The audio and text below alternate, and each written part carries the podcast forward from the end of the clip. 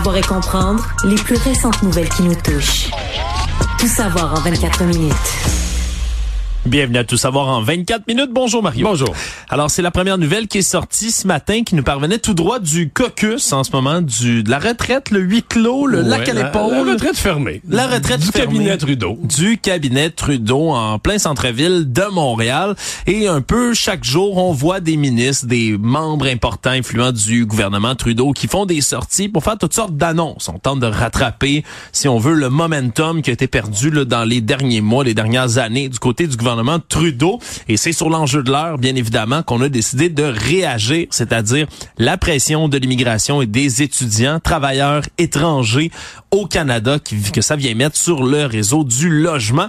Et c'est pour ça qu'on a annoncé là, de la bouche du ministre de l'Immigration, Mark Miller, ce matin, qu'on va réduire considérablement le nombre d'immigrants internationaux qui viennent dans les deux prochaines années ici au Canada. On dit qu'on va émettre... étudier vraiment les étudiants euh, étrangers. Ouais, parce que ça, ça paraît peut-être pas, mais en termes d'immigration temporaire pour les étudiants étrangers, ben, c'en est beaucoup. Là, en 2023, le nombre permis, là, ça grimpait à presque 560 000 personnes qui venaient étudier. Là, on veut plafonner ça pour la prochaine année à 364 000 permis d'études aux étudiants internationaux. Un nombre qui va être révisé pour l'année qui va suivre après ça. Mais c'est quand même un moins 35 qu'il faut nuancer en disant quand même qu'il y avait une étude, je pense c'est vendredi passé dans le Globe and Mail, une étude pas faite par le Globe and Mail, une étude du gouvernement mais qui a coulé dans le Globe and Mail, qui disait qu'il y avait 19% des gens admis au Canada à titre d'étudiants étrangers qui étudiaient pas. Ouais, qui venaient essentiellement en disant ouais, on s'en vient étudier, mais qui sont finalement des, des immigrants par entière. Ben, en tout cas, qui essayent de le devenir ou de rester au Canada puis de travailler à place d'étudier, mais donc ils profitent de la générosité ou de la facilité d'avoir un visa d'étudiant pour rentrer au Canada. Puis c'est pas comme 3-4 sur le lot, c'est 19% En fait, c'est presque 1 sur 5 qui n'étudiait pas. Fait que là, le ministre dit, je réduis de 35% les seuils, mais si tu règles juste ce problème-là, t'as déjà 20% de réglé, là. Ouais. De gens qui sont pas des vrais étudiants. C'est déjà effectivement une proportion qui est amenée à baisser. Le lui, dans les dernières semaines, on l'avait entendu, là, parlait d'un système qui a perdu le contrôle là, au terme de, des étudiants temporaires étrangers. Il a quand même assuré aujourd'hui, là, M. Miller, que c'est pas une annonce qui est en lien avec le logement directement. Même si on se comprend, on cherche à lier les deux. C'est j'ai trouvé qu'il patinait. C'est-à-dire qu'il dit, il a dit, ah, ça, c'est pas lié avec le logement, ça réglera pas le problème de logement, mais oui, c'est sûr que ça met une pression sur le logement. C'était comme pas clair. Ben, euh, j'avais l'impression, on dirait qu'il faisait une annonce là, qui était à peine convaincu lui-même. On sait que la philosophie des libéraux, c'est très, très, très pro-immigration. Oui. Fait que là, d'être obligé de revenir en arrière là-dessus, c'est comme s'il s'excusait de le faire. Mais tu te dis, ben là, voyons, hein, ton Pierre Métain avait pas le goût de dire qu'il avait perdu le contrôle, mais en disant on réduit de 35 t'étais comme ben on voit bien que tu avais perdu le contrôle. Fait que c'était pas une conférence de presse que j'ai trouvé euh, affirmative là. C'est comme s'il faisait une annonce en s'excusant de faire l'annonce. Ouais, puis ça a pas convaincu non plus, mais certains des principaux intéressés, le Québec et le gouvernement du Québec, le gouvernement Legault. Mais le a- Québec est peu touché hein, euh, Ouais, par cette mesure-là. C'est surtout l'Alberta, ben, pas l'Alberta du tout, la Colombie-Britannique et l'Ontario. Parce qu'on dit le Québec, en termes d'étudiants, a pas plus que sa part.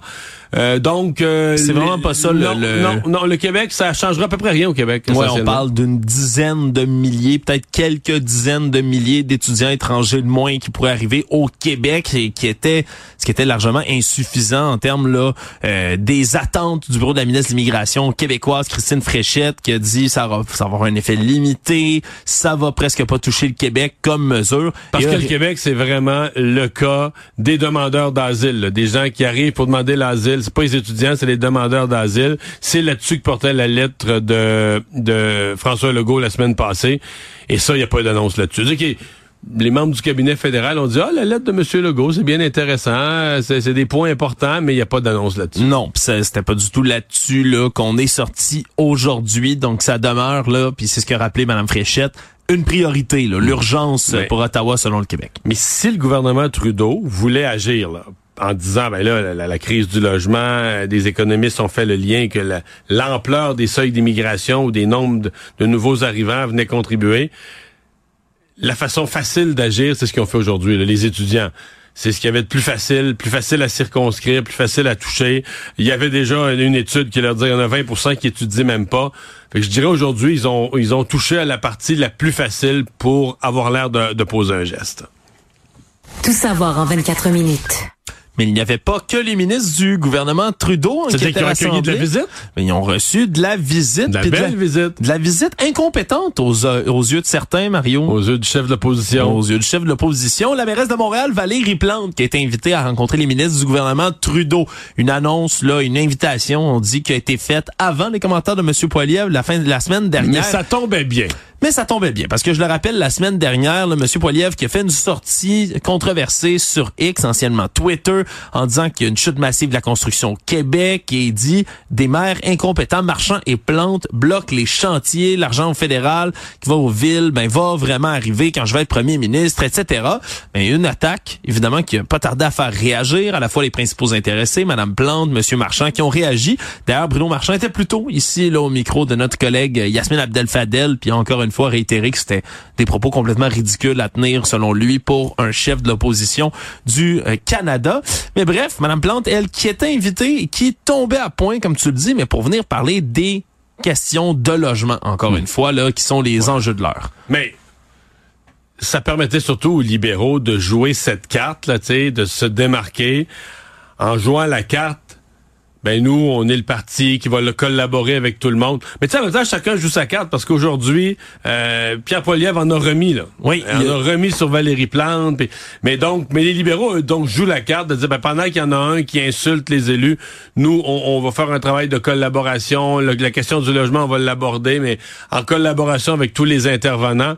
Donc, ça, moi, je pense que la venue de Valérie Plante, ça a l'air que l'invitation est arrivée avant, mais ça venait particulièrement bien, était fier, les libéraux, de le faire savoir un matin. Vraiment, là, c'est une forme de réplique à, Pierre Poilievre. Voilà, puis ils ont quand même des gros dossiers à aborder, là, excluant tout ce qui s'est passé avec Pierre Poilievre, là, toutes les questions de logement ici. Mais ben, c'est certain, là, on le sait, ça passe, ça doit passer par Québec. Hein. Toutes les ententes ici dans la province, le gouvernement fédéral doit verser tout premièrement l'argent au gouvernement du Québec, qui lui doit négocier. En fait, déjà fait, ils l'ont négocié, je pense, c'est dessus début décembre, le mois de novembre. Ils l'ont fait avant Noël. Euh, ils ont mis chacun 900 millions dans un fonds. Ça a fait 1,8 milliard pour le logement, annonce conjointe. Donc, c'est fait. Le transfert à Ottawa d'Ottawa vers Québec il est, il est fait pour faire des projets de logement. Mais, ça veut pas dire que c'est pas utile quand même là d'avoir ben la mairesse d'une des plus grandes villes dans le pays pour être hmm. capable de discuter des enjeux qui préoccupent la ville en tant que telle puis savoir ce que les libéraux pourraient faire de plus. Ouais, tout à fait. Mais sauf que c'est ça. Pierre Poilievre lui joue la carte que les gens qui votent Valérie Plante, c'est des gens de gauche, ils voteront jamais conservateurs. Une mairesse woke, qui va avoir des ministres woke, un gouvernement woke. C'est ça, qui a enfoncé le clou de l'incompétence encore aujourd'hui. Actualité. Aujourd'hui, le ministre de l'Économie, Pierre Fitzgibbon, était de passage au micro de l'animateur de radio Paul Arcan ce matin et a réagi ben, au du dossier de, de la judiciarisation, ma foi, du dossier Nordvolt en ce moment, là, qui pourrait, selon lui, faire peur aux investissements étrangers. Lui qui s'est montré inquiet de l'espèce, ce que lui qualifie d'élan d'hostilité envers le projet Nordvolt. Je rappelle, le Centre québécois du droit de l'environnement, trois citoyennes également, qui ont exigé l'arrêt des travaux en ce moment, là, ont été amorcés pour l'usine sur la rive sud en Montérégie de Nordvolt ont exigé l'arrêt en disant que c'est un habitat pour des espèces menacées, vulnérables, que le projet est pas soumis entièrement au BAP, au bureau d'audience publique sur l'environnement, parce qu'il faut comprendre c'est pas le projet en entier, qui est un méga projet, qui est soumis au BAP. Il y a seulement une partie du projet qui va devoir passer par cet exercice public, tandis que les autres ben, sont soumis à des normes environnementales qui sont imposées par le ministère de l'Environnement, mais pas par le hmm. BAP lui-même. Et là, c'est ce qu'on demande, entre autres, pour l'instant, les travaux sont à l'arrêt. Et c'était source d'inquiétude, donc, pour M. Fitzgibbon aujourd'hui. Oui, tu partages son avis. Ben, il a entièrement raison. La réputation du Québec comme lieu d'investissement, parce que si on construisait une usine dans un parc national, parce qu'on disait, ah, c'est le seul endroit qu'on a, puis là, ben, le parc, on, on défait, le, son, on enlève son statut de parc, puis là, on met... Là, je comprendrais qu'il y a un débat, mais là, on est sur un terrain industriel. Fait quand tu ramènes ça à la réputation du Québec dans le monde comme un endroit pour investir, mettons que Nordvolt raconte leur histoire. Nous, on a acheté, on nous a présenté là, un des plus grands terrains industriels du Québec. Autrefois, il y avait là-dessus une usine d'armement, de, de, de d'explosifs, il y a eu de la peinture, mais c'est tout de du gros industriel, polluant d'ailleurs. Et nous, on fait une usine, on va faire une usine verte de batteries pour la transition énergétique sur place. Puis là, ben, on se fait arrêter par les tribunaux. Je veux dire, ça dit, ben, mais c'est quoi le Québec? Il, il, offre un terrain industriel, puis finalement, il est pas industriel, ou quelqu'un conteste qu'il soit vraiment industriel. Et quand ces gens-là parlent d'espèces rares ou de lieux uniques, mais ces espèces-là, là, ils étaient toujours pas là dans le dernier siècle. Je veux dire, euh, il y a eu un incendie, il y a eu une explosion. Tu sais, c'est un terrain industriel, il y a eu une explosion avec mort, il y a tout un historique, mais sur, sur un siècle, il y a eu un historique industriel sur ce terrain-là. Oui. Avec les espèces, là. Tu sais, c'est c'est pas logique. C'est pas logique, sauf que ce que ça démontre, c'est à quel point c'est facile au Québec. Trois, trois individus, puis un petit groupe environnemental, puis salut, le projet est arrêté. Alors, on va voir demain, on va voir demain ce que le tribunal en pense. Peut-être que tout va reprendre normalement, mais pour l'instant, le ministre Fitzgibbon a raison de s'inquiéter. Oui, mais son monomologue euh, fédéral, lui, était beaucoup plus, ben disons, le prudent sur la question, entre autres François-Philippe Champagne, ministre de l'Innovation, qui lui est sorti aussi aujourd'hui pour s'exprimer sur la question. Selon lui, mais ce qui, sa, lecture de la situation, c'est que Nordvolt, c'est une entreprise qui sait dans quoi elle s'embarque. Puis je reprends ses propos, ce sont de grands garçons qui sont capables quand même de venir c'est vrai faire ce genre de choses. C'est vrai aussi, mais c'est un projet, c'est une course contre la montre dans l'industrie des batteries, puis et c'est un projet où le temps est un enjeu. Là. Si ce projet-là devait être retardé, je sais pas, là trois jours, c'est tel que tel, mais si ce projet-là devrait être devait être retardé de plusieurs semaines, moi je pense que ça deviendrait vite un problème critique. Tout savoir en 24 minutes. Dans les affaires judiciaires, 16 ans après la mort de Cédrica Provencher, celui qui est était encore considéré par la police comme le principal suspect dans cette affaire-là, va sûrement témoigner dans sa poursuite qu'il fait contre la Sûreté du Québec et contre l'État du Québec. Une poursuite de 10 millions de dollars qu'il intente après avoir été victime, selon lui, d'acharnement de la part de la police. On rappelle, c'est toute une saga judiciaire, peut-être l'une des plus suivies au Québec, Mario, celle de Cédrica Provencher. Mais c'est encore aujourd'hui euh, le meurtre d'une enfant. Euh, dont, on, résolu. dont on a retrouvé les ossements plusieurs années après, mais qui est non résolu, pour lequel il n'y a pas de coupable. Donc, mm. ça demeure dans les annales judiciaires un dossier ouvert et problématique. Voilà, parce que la jeune Cédrica, je rappelle les faits, Trois-Rivières en 2007, se fait enlever, se fait assassiner alors qu'elle a 9 ans pendant des années. Il n'y a pas d'accusation qui tombe. En 2015, on retrouve les ossements, mais on n'était pas capable de mettre personne en accusation. Et là, c'est une opération policière qui a été déclenchée pour tenter de piéger Jonathan Betté, qui était le principal suspect dans l'histoire. Ils ont pu l'arrêter en lien avec la pornographie juvénile. Le problème, c'est qu'on dit que les perquisitions policières, les fouilles pour trouver la dite pornographie juvénile, ben, étaient obtenues de façon abusive. C'est le tribunal qui a donné raison de ce côté-là. Donc, il a été, là, pour l'instant, acquitté de tout ça. Et donc, demande 10 millions de dollars, lui et sa famille, pour ce qu'il qualifie d'acharnement. Mais jusqu'à ce jour, la Sûreté du Québec, eux, continuent de dire que c'est lui le principal suspect dans cette histoire-là, le seul des suspects potentiels qu'ils ont jamais réussi à exclure dans cette affaire-là, mais sont pas capables non plus ben, de l'accuser formellement.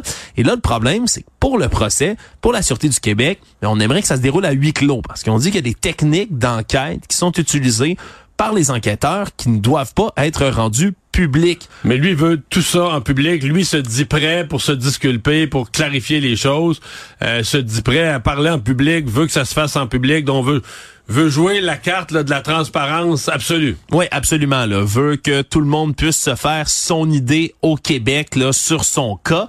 Et pour la police, on dit là, puis c'était c'était vraiment l'enquêteur Chantal Daudelin qui témoignait aujourd'hui entre autres là, pour que ça reste à huis clos devant le juge disait qu'il y aurait, il pourrait y avoir des vies en danger selon elle si le juge Gregory Moore ordonne pas que ça se déroule mhm. à huis clos en disant que c'est des techniques tellement essentielles que le, le, grand public ne connaît pas, qui sont utilisées pour toutes sortes d'affaires comme celle-là. Donc, c'est vraiment un gros dossier. Hein. Ça, va toujours être suivi. On, on s'entend que ce soit à huis clos ou pas, beaucoup là, par la population. Ouais, puis, euh, tu sais, je, je, je, comprends certainement que si Jonathan Betté a vraiment rien à se reprocher, je veux dire, ce qu'il a vécu est incroyable. Oui. Ce qu'il a vécu est incroyable. C'est un bon. Par contre, la police continue à dire c'est le principal suspect. Il a toujours refusé de passer de test polygraphique également. Puis bon, il y a toujours la, question du véhicule, mais sais, on reste, ça semble quand même mince en termes de preuves, là, ce que la police a. Ça a été dit d'ailleurs que ça reste mince en termes de preuves, pas pour rien qu'ils ne peuvent pas l'accuser. Fait qu'on en est, on en est là. Savoir et comprendre, tout savoir en 24 minutes. On a de la suite dans un dossier qu'on a suivi pas mal à l'automne dernière, euh, Mario, alors que Germain Lemay a plaidé coupable aujourd'hui. Germain Lemay, qui sait, mais c'est cet homme en septembre dernier là à Hamden, tout près de Scottstown, en Estrie, qui s'est fait tirer une balle dans le bras par le groupe tactique d'intervention, le GTI québécois. Je rappelle, c'est un homme de 30 ans qui diffusait beaucoup, beaucoup, beaucoup, beaucoup de vidéos sur TikTok en juillet et septembre 2023. Lui qui se considéré comme un combattant de la liberté, puis avec sa conjointe continuait ben, de propager toutes sortes de théories complotistes et accusait entre autres Justin Trudeau, François Legault d'être les fameux pédosatanistes euh, de mèche avec un gouvernement mondial supposé. Bref, toutes sortes de théories complotistes qui reviennent beaucoup. Le problème, c'est que lui, à ce moment-là, ben, qui est en arrêt de travail pour des douleurs au dos, avait menacé son agent de la CNESST qui s'occupait de son dossier, avait causé des dommages au bureau de l'organisme de la CNESST et avait continué à proférer là pas juste des théories complotistes, mais des menaces physiques contre Justin Trudeau et François Legault. Un point tel que le GTI est allé pour le Et si je me trompe pas, dans un de ces TikTok, on voyait des munitions. Oui. Et ça, ça a fait un peu, euh, ça, ça a allumé les policiers là, sur euh, les risques. Voilà, et c'est pour ça qu'on a envoyé le GTI. Puis quand le GTI débarque, on se comprend, c'est l'équivalent du SWAT québécois. On s'en va là, armé, prêt à intervenir pour quelqu'un qui pourrait être potentiellement dangereux. Et danger potentiel, il y avait alors que Germain Lemay, lui, tenait une arme longue les dans ses mains. Les attendait avec un fusil. Les attendait avec un fusil, a reçu une balle dans le bras, donc a été hospitalisé par la suite, mais sa vie a été sauve. Et là, pour l'instant, il a plaidé coupable aujourd'hui à cinq chefs différents d'avoir proféré des menaces, mais il continue de contester d'avoir braqué une arme à feu sur les policiers et d'avoir possédé une arme à feu avec des dessins dangereux. Donc son procès se poursuivait hier, ben plutôt aujourd'hui toute la journée là pour mettre ces deux accusations là Mais en il plaide cause. coupable aux menaces là, contre Plaide- le premier ministre, contre, le- contre les premiers ministres. Oui, il plaide coupable, puis on, on peut comprendre tout de suite, Mario, pourquoi il plaiderait coupable dans une dans, dans quelque chose comme ça. Je veux dire, j'ai déjà sorti moi-même ici à Cube à Cube les extraits audio de certains de ces TikTok dans lesquels il, il hurlait, là, on s'en souviendra là. Ça a été de prix supprimé. Je peux pas vous les faire réentendre, mais c'est quelque chose que lui Non, proférait mais je là, à voix haute. bien, il hurlait, c'est le bon mot. là. Ouais, il hurlait vraiment. Puis si je dis que c'est un dossier qu'on suivait, c'est parce que j'avais euh, réussi à découvrir que malgré leur insistance de lui et sa conjointe qui se présentait comme Madame Melinda Stone sur les réseaux sociaux contre justement les supposés pédophiles du gouvernement, mais que Madame Melinda Stone, c'est Melinda Stickles, son vrai nom, c'est une femme qui a plaidé coupable elle-même à six chefs d'accusation de caractère sexuel qui impliquaient des enfants lorsqu'elle était une gardienne entre décembre 2006 et avril 2007.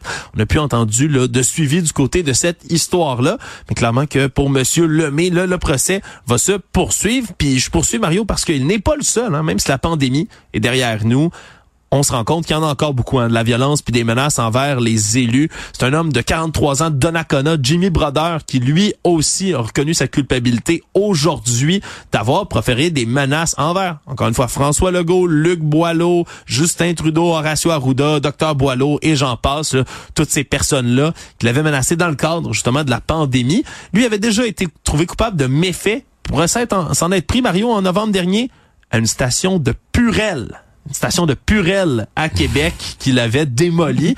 Donc, parce qu'on lui demandait de porter un masque, il s'était choqué. Mais cet homme-là, ben lui, a eu euh, des propos excessivement inquiétants. là. Pendant la pandémie, il y a des enquêteurs hein, qui fouillaient sur le web pour s'assurer qu'il n'y ait, ait- pas des menaces trop intenses. On s'est rendu compte que lui parlait là, de mettre une balle dans la tête du docteur Luc Boileau, disait que des prisonniers à l'État, ça coûte 70 000, mais qu'une balle de fusil, ça coûte 29 cents. Euh, vraiment des propos là, absolument là, horrifiants qu'il a proférés. Il demande maintenant la clémence du juge dans Ben cette histoire-là, ouais, en ayant plaidé coupable, parce que c'est un serviteur de la fonction publique, Mario. Lui-même travaille là dans l'informatique pour le réseau de la santé du Québec, donc est suspendu depuis de ses fonctions. Puis ça pourrait bien sûr mettre en péril son emploi, travailler pour l'État quand tu menaces ben, la tête de l'État en question.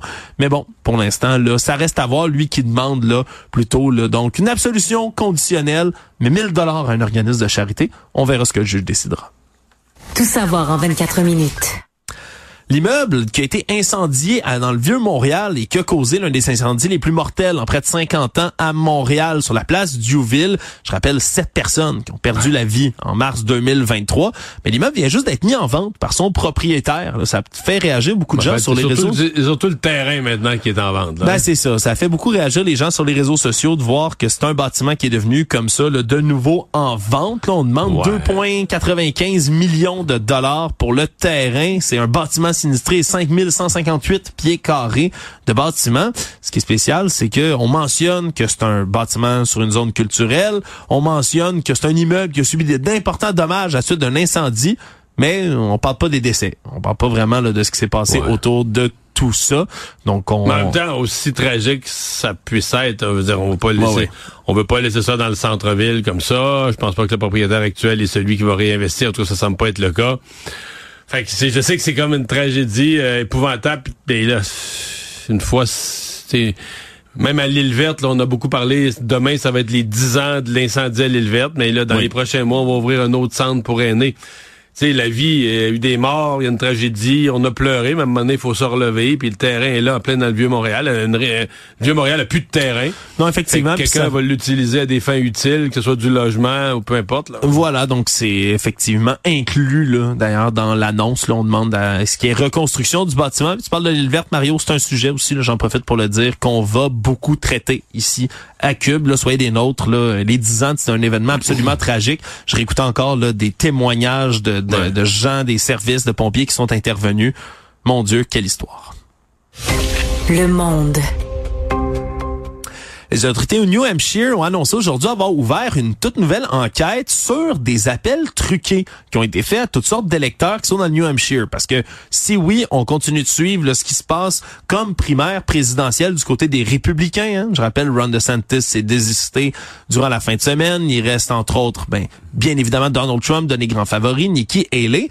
Mais il y a quand même des primaires pour les démocrates, même si Joe Biden, lui, devrait être quand il y a un président sortant, c'est quasiment un automatisme, mais ça existe Moi, il y a quand même deux candidats qui s'opposent à lui, qui sont très peu connus pour l'instant, mais on a reçu du côté de certains électeurs des appels qui appelaient les électeurs à tout simplement pas venir voter du tout, en disant que le seul vote qui allait faire la différence, c'est en novembre, donc à l'élection, et non pas maintenant. Est-ce que c'était bel et bien Joe Biden qui prenait le temps d'appeler tout le monde un, par un Parce pour que c'était la voix de Joe Biden. La voix de Joe Biden? Ben non, c'est ce qui semble être un stratagème d'intelligence artificielle, comme on l'utilise pour toutes sortes Donc on a fabriqué un faux appel, puis là on l'a envoyé, euh, on a fait un fichier pour l'envoyer à des milliers de personnes. Oui, puis euh, la voix de Joe Biden, là, je veux pas donner une mauvaise idée aux mécréants de ce monde, mais c'est une des voix les plus faciles à reconstruire par euh, intelligence artificielle, justement avec celle de M. Trump, parce que quand tu as une figure publique comme ça qui dit tellement de propos de même. Euh, moi, je pourrais vous sortir des extraits d'un faux Joe Biden là dans les dans la prochaine heure là, si je m'y mettais. Donc c'est quand même là quelque chose d'assez courant, mais qui a été utilisé pour ben mener les électeurs à ne pas aller voter. Puis tout ça, ben c'est complètement illégal. C'est de la perturbation électorale dans l'État. Donc on a ouvert une enquête aujourd'hui pour donner suite à tout ça. Tout savoir en 24 minutes.